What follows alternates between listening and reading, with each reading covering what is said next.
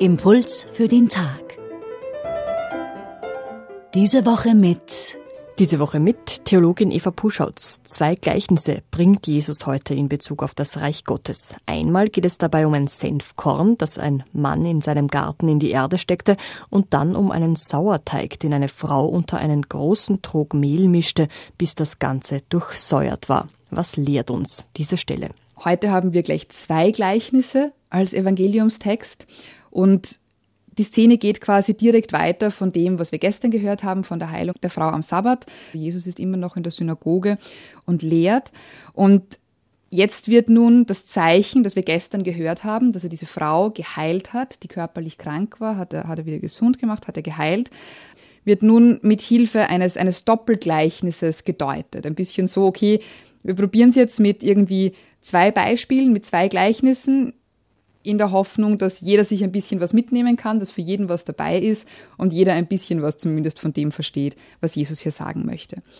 Und die Grundmessage ist immer noch das, was es auch gestern war. Es geht darum, dass sich dieses Reich Gottes ausbreitet und dass es Durchsetzungskraft hat und dass es eben immer weitergeht.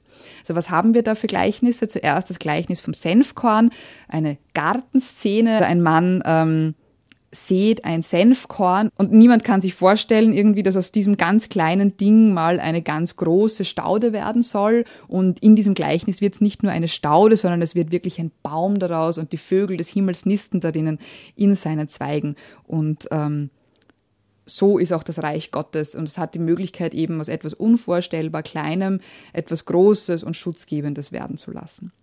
Dieses Bild des Baumes ist jetzt nicht nur hübsch, sondern das ist eine Verbindung ins Alte Testament hinein, wo auch eben immer wieder im Buch der Psalmen oder bei Ezechiel der Weltenbaum vorkommt, der eben symbolisch für dieses große Weltreich steht, das eben das Reich Gottes sein soll. Also es geht eben um, um dieses Übersteigen von Grenzen, ähm, um dieses das, was Gott machen kann, ist viel größer als alles, was wir uns vorstellen können. Das ist das eine Gleichnis, so ein bisschen diese, diese Gartengeschichte.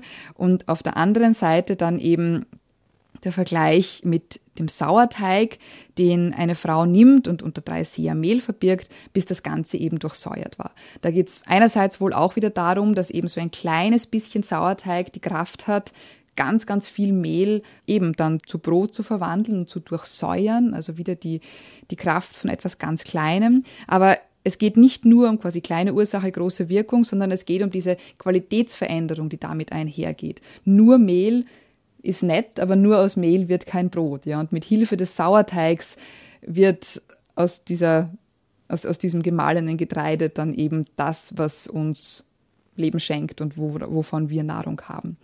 Und so quasi ist der Vergleich auch, so wird auch Jesus und seine Botschaft von Gott das Leben der Menschen massiv verändern, wenn man sich darauf einlässt.